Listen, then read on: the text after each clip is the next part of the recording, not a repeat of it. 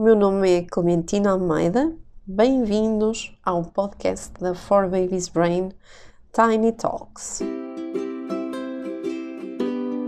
Um podcast sobre bebês, crianças e todos aqueles que com elas lidam. Hoje vamos falar acerca da hora da bruxa. Afinal, o que é isto da hora da bruxa? Aquela hora em que efetivamente parece que os nossos bebês ficam possuídos. Então, afinal, o que é isto da hora da bruxa? A hora da bruxa refere-se a um período do dia, normalmente a partir das 5 da tarde, pode durar até às 23, ou seja, pode variar entre 5 e 23, uh, pode durar 10 minutos, 30 minutos ou 3 horas, ou seja, vai variando, em que os nossos bebês parecem extremamente agitados, extremamente estimulados, parece que estão fora de si e que nada, nada, nada, nada os consegue acalmar. Nem o colo, nem, os, nem uma música, nada parece acalmar o bebê que passou o dia a sorrir, a brincar, a dormir a sua cesta e de repente ali naquele final de tarde onde a casa também fica mais cheia, onde chegam os irmãos, onde é preciso preparar os banhos e o jantar, o bebê fica extremamente excitado. Excitado ao ponto de chorar de forma inconsolável. Este choro, esta forma de agitação, regra geral, costuma aparecer por volta das três semanas, ou seja, quando os bebês são ainda muito pequenininhos, tem um pico por volta das seis e aos 3, 4 meses, regra geral, desaparece da vida dos nossos bebês.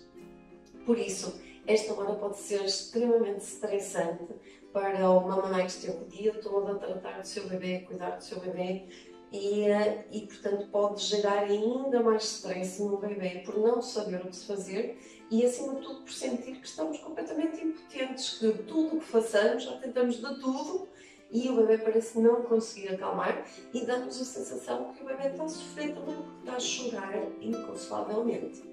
Então nós vamos deixar aqui algumas dicas que podem ajudar a lidar com esta hora da bruxa. Os bebês pequeninos precisam de estimulação, mas é muito fácil atingirem o ponto de sobreestimulação. Ou seja, durante o dia eles precisam de ter as suas cestas e precisam de ter algum tempo de calmia no meio das atividades. Quando muitas vezes o bebê é subestimulado, e isso acontece às vezes nas primeiras semanas, porque nós temos visitas em casa, porque nós temos os irmãos mais velhos que também querem brincar com o bebê, ou porque o bebê tem muito giro e muito simpático e tem sorrir, a tendência é puxar a corda um bocadinho. E quando nós fazemos isto, nós entramos numa, num loop de hiperestimulação que o bebê depois, por ser tão pequenino, não vai conseguir regular-se e por muito esforço que façamos, pode demorar efetivamente algum tempo.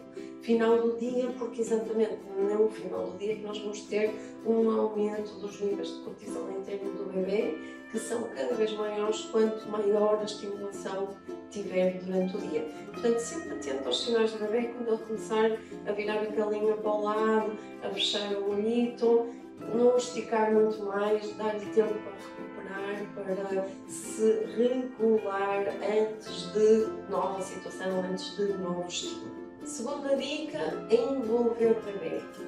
Pode resultar, pode não resultar com alguns bebês, mas é sempre uma boa tentativa. Os bebês vêm do útero muito encolhidinhos, muito aconchegadinhos, com uma sensação de suspensão e por vezes essa sensação que tinham dá-lhes uma sensação de segurança agora cá fora. Por isso, muitas vezes, envolver o bebê, colocá-lo junto do nosso coração, uh, ou seja, estava a dizer no pescoço, não é coração, está no pescoço, é que quando nós colocamos o bebê aqui no pescoço, ele consegue também ouvir melhor os nossos batimentos cardíacos e isso pode acalmar. Um, portanto, envolver, colocar pele com pele pode ajudar o bebê a progressivamente se acalmando nesta hora complicada. Se na amamenta o bebê, é importante se calhar fazê-lo mais a miúdo, mais on demand.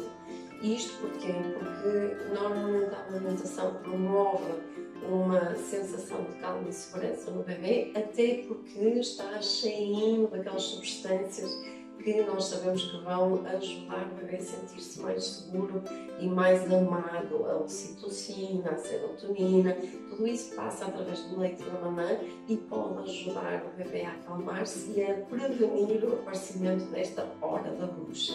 Na sequência daquilo falava um bocadinho de juntar o bebê pele com pele e acolhê-lo e envolvê-lo, uma boa ideia é também tomar banho com o bebê. Pele com pele, tomar duche, segurando o bebê, porque é o barulho da água, sentir a água, volta outra vez o bebê a sentir-se no útero da mãe, num ambiente que ele controla, que ele gosta, que ele conhece, e isso pode trazer aquelas memórias de segurança que o bebê está a precisar. Relaxa também a mamã ou o papá quando fazemos este banho a dois, pele com pele, com a aguinha cair dos dois corpos. E isso, ao, ao relaxar, ou seja, ao relaxar a mamã ou o papá, também vai ajudar o bebê a relaxar. Outra coisa que normalmente potencia o aparecimento de, de, desta hora terrível é que ao longo do dia, porque saímos de casa, porque vamos estar com amigos ou com a família, acabamos por numa hora ou noutra pular alguma cesta. Regra geral, isso vai contribuir para a sobrecarga do sistema do bebê e, portanto, para a subestimulação que falávamos no ponto 1. Então, tente criar uma rotina de sono, tente não pular cestinhas, mesmo que sejam pequeninas, mesmo que o bebê só durma meia hora, esteja acordado uma hora, volta a dormir, tente criar as condições para que ele possa efetivamente dormir e não esticar o corpo.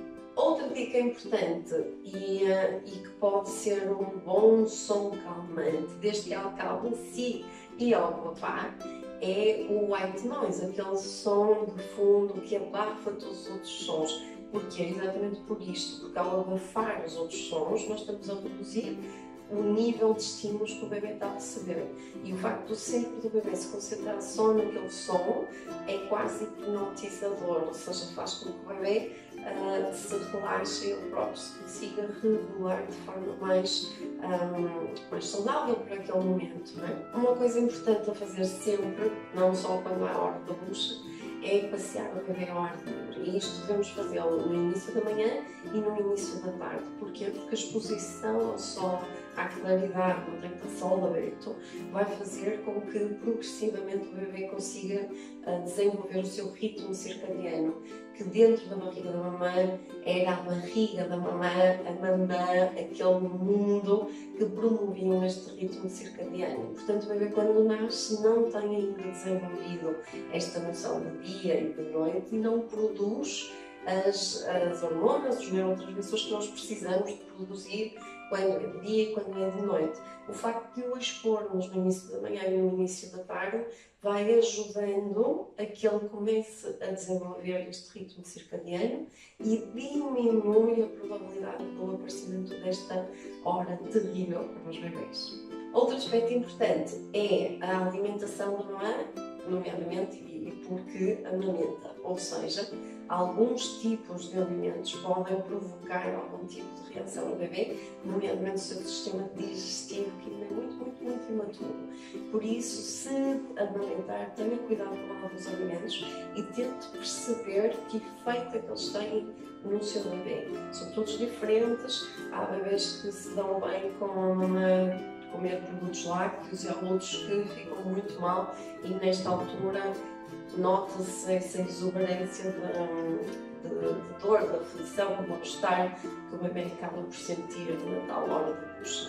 Por fim, e não menos importante, peça ajuda. Esta hora é difícil, todos os dias é difícil, especialmente se ela durar muito tempo. Peça ajuda para tomar a vez com o papá, com a avó, com alguém que possa estar lá, porque senão o facto de estar a vivenciar esta frustração de não, poder, não conseguir um, acalmar o bebê pode gerar uma certa culpabilidade porque fica mas que mãe é que eu sou que não consigo acalmar o meu bebê com nada, ele nem sequer se acalma no meu colo, portanto o meu colo não é bom e entramos numa espiral horrível que só nos destrói. Por isso peça ajuda passa turnos. Hoje acalmo eu, amanhã és tu, vamos mudando para não ser tão pesado. Não se esqueça que nesta fase está mais sensível, mais frágil e por isso qualquer coisa vai parecer assim, uma coisa enorme. Se pedimos ajuda, as coisas melhoram um pouco. E já sabe, são os vossos bebês e sejam felizes.